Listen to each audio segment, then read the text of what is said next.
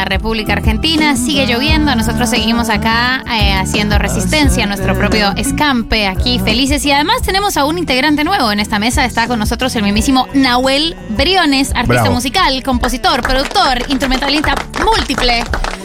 ¿Qué más? ¿Qué más, Nahuel? Multitalento. Eh, a ver, ¿qué más? Ya dijiste productor, compositor. Compositor. Instrumen- instrumentalista eh, Poeta. bueno, esto es, es. Multiinstrumentista, bueno, Multi-instrumentista. Sí, tipo el hombre encanta. orquesta. No, no Que sé. tiene- En verdad siento que, que le, le pasa a muchos músicos que por ahí tocan bien un instrumento y bueno, y eso les permite tocar otros, no tan bien, pero bueno, para. para Vos tu instrumento es la guitarra. Sí.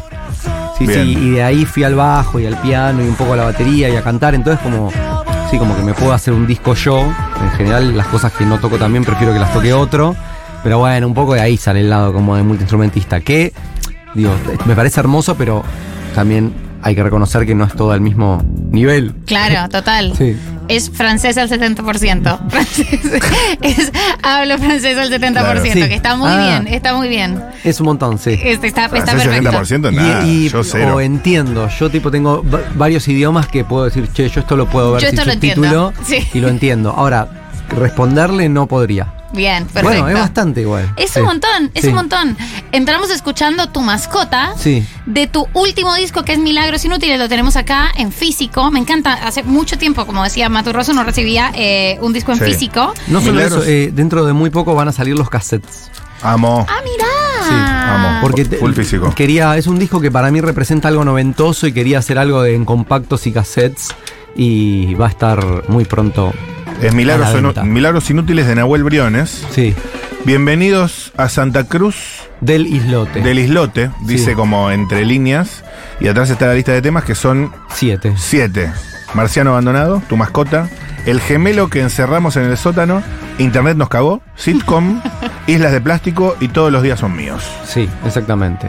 Nice. Disculpame, Santa Cruz del Islote no es, no es, es una isla colombiana, Santa Cruz del Sí, Islote. Exactamente. Eh, Oh, shit. Dije Sí. como. Oh my God. Eh, claro, es el islote, es parte del archipiélago de San Bernardo. Exactamente. Sí, es la isla Sí. más densa. Densamente eh, poblada del mundo. de- del mundo. Sí, sí, total. ¿En Ay, serio? me, me enamoré. Claro, es que yo estuve una vez en Santa ¿En Cruz del serio? Islote. Sí, sí. Nah, bueno, Eh, porque me- yo voy a necesitar hablar sobre eso porque no pude hablar con nadie. Estaba ¿Vos muy conocés? chica. No, no, no, yo flashé, perdón, interrumpo Sí, esto y después favor, quiero escuchar la historia. A mí lo que me, me llamó la atención cuando vi eso, una isla que, po- que vive mucha gente para ser tan chiquita, es... Lo que más me llamó la atención no es la cantidad de gente que vive, sino que, por ejemplo, hay una sola escuela y dice un cartel que dice escuela, un almacén que dice almacén. Y me pareció divertido como los humanos, como especie, medio que somos iguales en todos lados, como que, no sé, mi barrio, Parque Patricios, o vas a un lugar en Salta, o ves Santa Cruz del Islote, y somos como, bueno, estas hormiguitas que van tratando de embellecer un poco, y de ahí salió la idea como de milagros inútiles, como de darle un poco de belleza, alegría, amor, sexo, comida rica, no sé, Mm, al ir mundo, y que en tanto tipo como productividad justo en este momento tan crucial, eh, bueno, no, no representa nada, es meramente inútil y yo reivindico la inutilidad de esos milagros. eh, y de ahí para mí salió un poco como lo de eso de ver como embellecer un lugar que no hay otro almacén, hay uno solo. ¿Por qué vas a poner un cartel bello que diga almacén si es ahí? Como Porque no hay somos- muchas más Porque opciones. somos humanos y queremos embellecer un poco nuestro mundo y hacerlo más lindo, creo. Bueno, con respecto a esto, eh, te engancho ahí con una pregunta que, que a mí es algo que me, me interesa un montón porque vos además tenés una postura política muy clara, sobre todo en este momento, te has manifestado, eh, por supuesto, en contra de, de, de mi ley, como Sí. reconociendo el peligro que esto es para la democracia, pero hay todo el tiempo... eh, una, una cuestión que se le presenta a las personas que hacen arte y es, bueno, el arte militante, ¿no? Tu arte Sí. tiene que decir algo sobre este momento. ¿Cómo dialoga eso con la idea de lo inútil y de la belleza? Porque sí. Bueno, mira, algo que yo siento que tengo un privilegio, más allá de, de los privilegios eh, materiales o económicos que he tenido, eh, siento que dos así grandes privilegios de mi vida son haber tenido unos padres muy cultos respecto de cuestiones políticas y sobre derechos humanos y haber ido, haber hecho toda mi formación en educación pública. Claro. Entonces creo que eso, bueno, por supuesto que hay una cuestión como de acercamiento a gente que tiene más plata, a gente que tiene menos plata, todos en recibiendo cierto contenido que por supuesto puede estar puede estar de acuerdo o no, puedes querer cambiarlo, lo que sea, y creo que yo hace, o sea, no sé, a los seis años mi mamá me dijo que eh, había que legalizar el aborto y por qué, y me lo explicó. Entonces siento que hay cosas de las que yo hablo en mis canciones que las hablo hace mucho Claro. y que de pronto, eh, no estoy diciendo ni que ni un profeta ni una pelotudez así, digo cosas que, por ejemplo, en mi canción Bailamos, que dice Bailamos como si hubiesen separado la iglesia del Estado, yo le hice un momento en el que por lo menos cerca mío no estaba esa lucha. No estaba, claro. Era como decir Bailamos como Claro. si ¿Ya había o no? No, todavía no. No como si fuéramos a abolir la propiedad privada. Claro. O sea, me parecía que era como un chiste trosco, tipo inviable. Y bueno, por suerte al poco tiempo se, se- se planteó el tema Total. y mucha gente decía, eh, como la canción de la campaña. No, yo lo hice como un chiste, como yo quería hacer una canción que fuera de Axel, de una especie de Axel trotskista, una cosa así. De Axel, no, no Kisilov, sino el que dice amo lo que amas, yo te amo. Axel Fernando. Sí. O sea, como una especie de, de, Tipo, de cantante melódico. bien, sí, medio grasa. Sí, como súper hermoso, vos y yo nos amamos porque no sé qué, sí, bailamos sí, como sí, si hubiesen separado la iglesia del Estado. Es lindo. La realidad me ganó, o sea, quedó tonta la canción. Ahora me da un poco de vergüenza cantarla porque hay algo de como muy conjuntural que no fue la intención. Claro. Pero quedó Pero- justito igual. Sí. Pues la sacaste justo ahí o no. Y esta canción, este disco también tiene un montón de cosas de. O sea, hay una parte que para mí habla como de todo el fenómeno libertario y fue como previo a que creciera, que dice como el futuro es un VHS con publicidad de los 90. Dice. Yo lo hice pensando como en algo que podía pasar de acá a 50 años, 60 años, no, un año después. No, Nahuel. Eh, no, podría, podría Sí. pasar. Podría Sí. pasar el domingo. Sí. Podría pasar el domingo. Bueno, te queremos escuchar. Eh, ¿qué, qué vas a, ¿Qué vas a tocar? Eh, voy a tocar una canción que se llama Bases y Condiciones. Bases y condiciones. Perfecto. Dice así.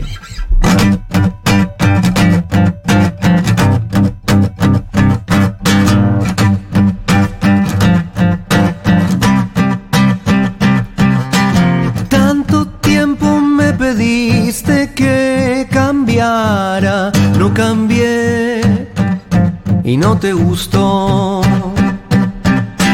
Tantas veces me pediste que habláramos de eso y no me importó. Hay cosas que no puedo darte y hay cosas que Pero hay cosas que no quiero darte. Si quieres te miento y te digo que no hay nadie mejor que yo en el mundo.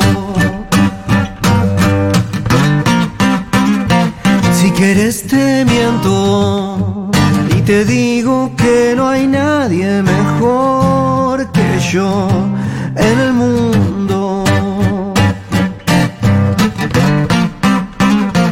Que te toque tan bien, que te sea tan fiel, que te entienda tan perfectamente, que mis ojos sean tus espejos. Que no desea a tus amigos, que no quiera a nadie más, que te haga siempre el desayuno, que juntos dos más dos de siempre uno. Que te cuide la espalda, que te diga bebé, que levante todas tus banderas, que proteja tus fronteras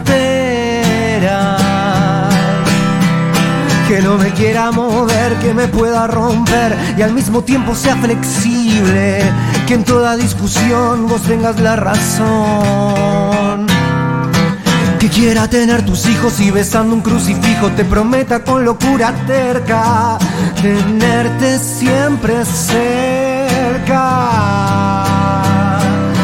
Si quieres te miento y te digo que no hay nadie mejor que yo en el mundo. Si quieres te miento y te digo que no hay nadie mejor que yo en el mundo.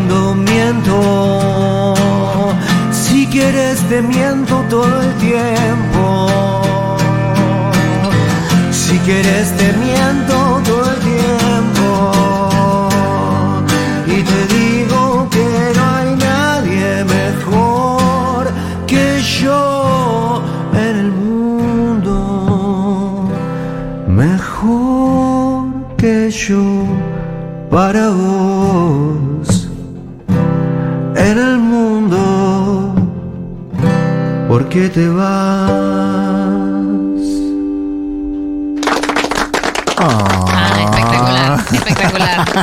O sea, la letra es un poco dura. No, pero termina re cute.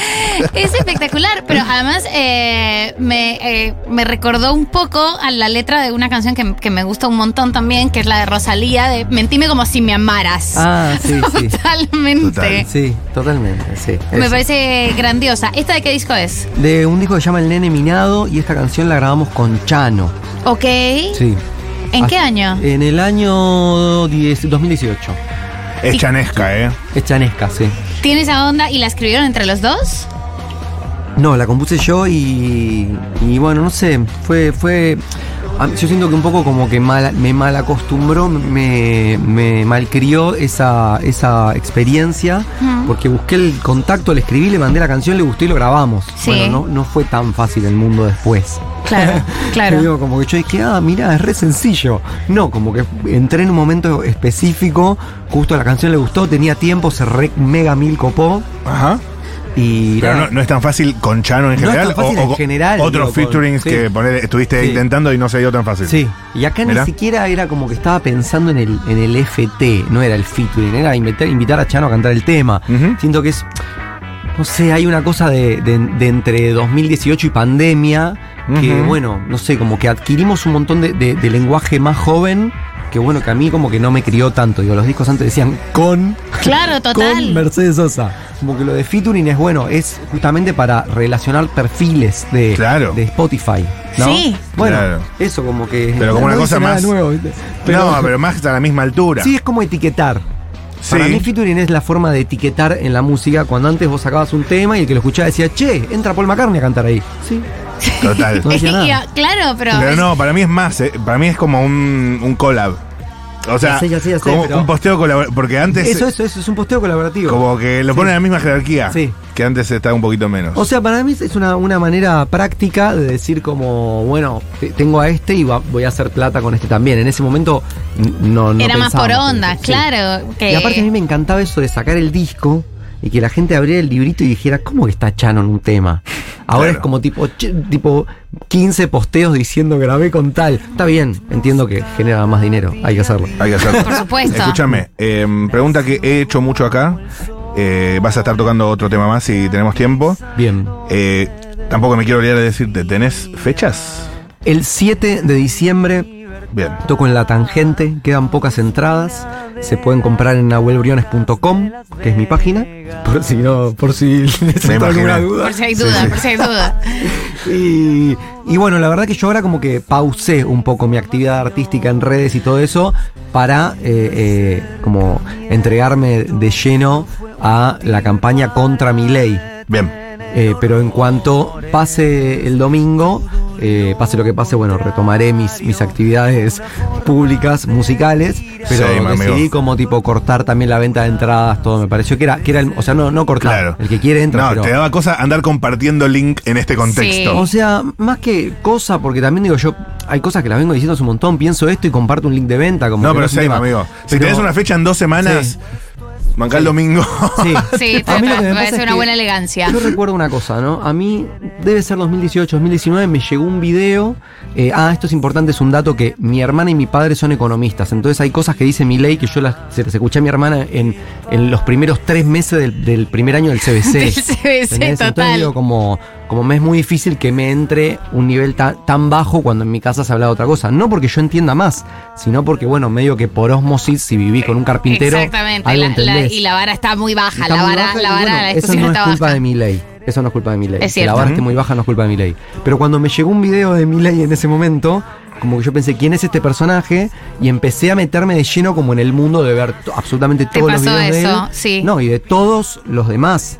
O sea, entré como de lleno a ver todo el consumo de todos los, los artífices como de la derecha muy rancia, pero no- novedosa, nueva de redes.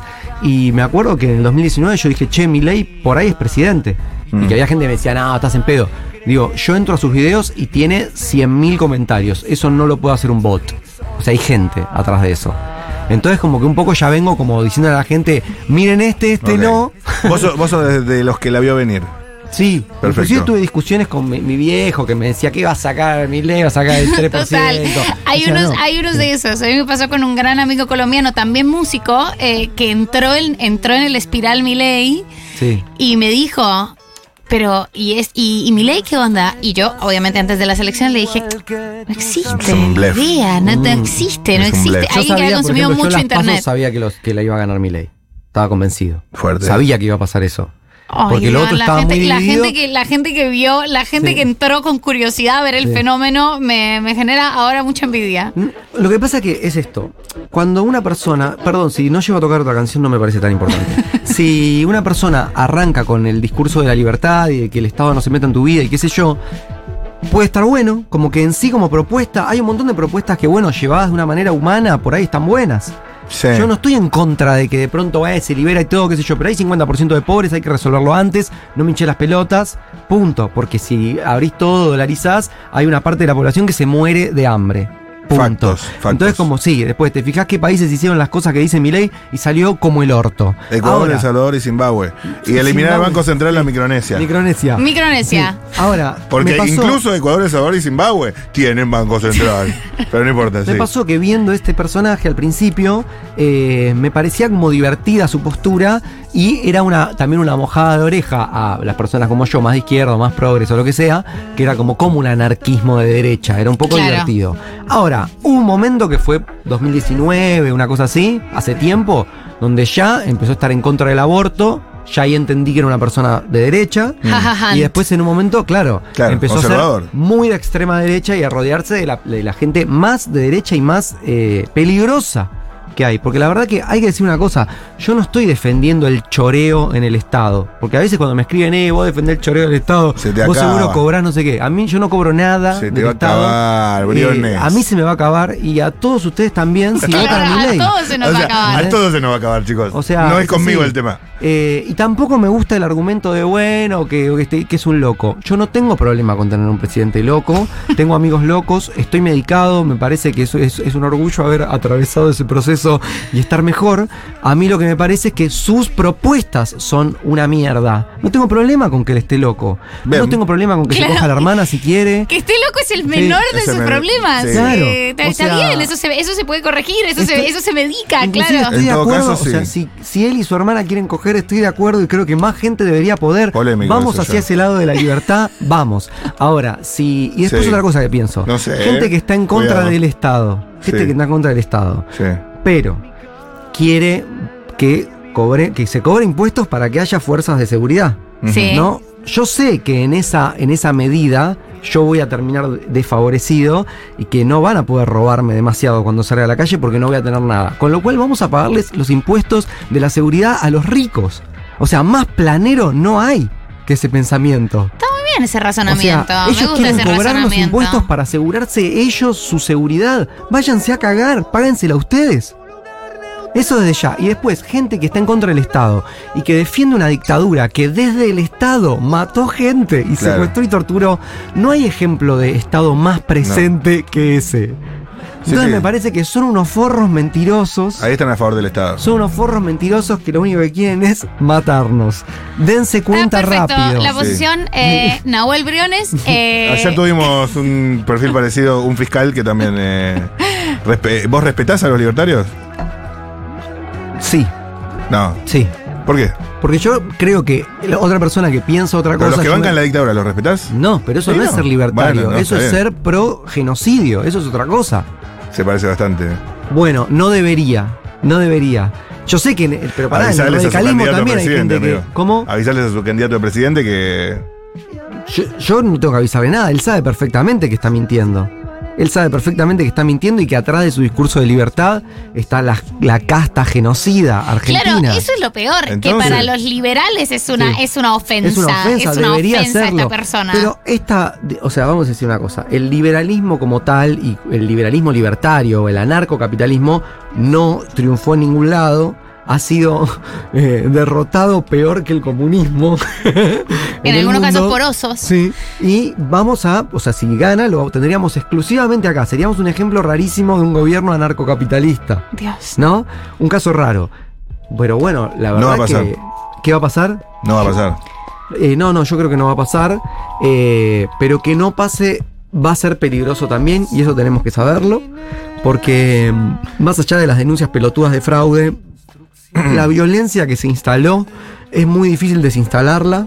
Y más en las personas jóvenes, porque yo de joven creía que por ahí poner una bomba estaba bueno. Ahora creo que no. Necesito que me cierres con un mensaje de esperanza de cara al domingo. Yo creo que Porque con- acá con- estamos como más abajo. Por eso. Yo creo que hay un consenso que quiero creer que se conserva en la población, de que Sí. muchas personas que estamos escuchando esto y que lo escucharán, Sí. eh, fuimos a la escuela pública, tuvimos algún vecino, algún amigo, alguien que se quedó sin hora social, yo me quedé sin hora social en algún momento, después la volví a tener, porque Ujú. hippie conoce, pero no, conoce no, con Acor, dos días. Menos que Pero sí, bastante menos. Pero digo que todos recibimos beneficios del Estado muy importantes. Ahora bien, todos sabemos que el contexto no está bueno y que el Estado no está funcionando bien y es objetivo que está pasando eso. Mm. Ahora, imagínense que estamos tocando en una banda que suena mal. ¿Qué vas a Tenés hacer? La posibilidad de tratar de que mejore o de matar a tus compañeros y de dejar la música para siempre. Espectacular, Nahuel Briones. Mejoremos- Es muy fácil. Mejoremos Muy la banda que está sonando mal y tengamos éxito la en el capitalismo que ellos quieren. Nahuel Briones con una excelente metáfora. Me parece una buena síntesis.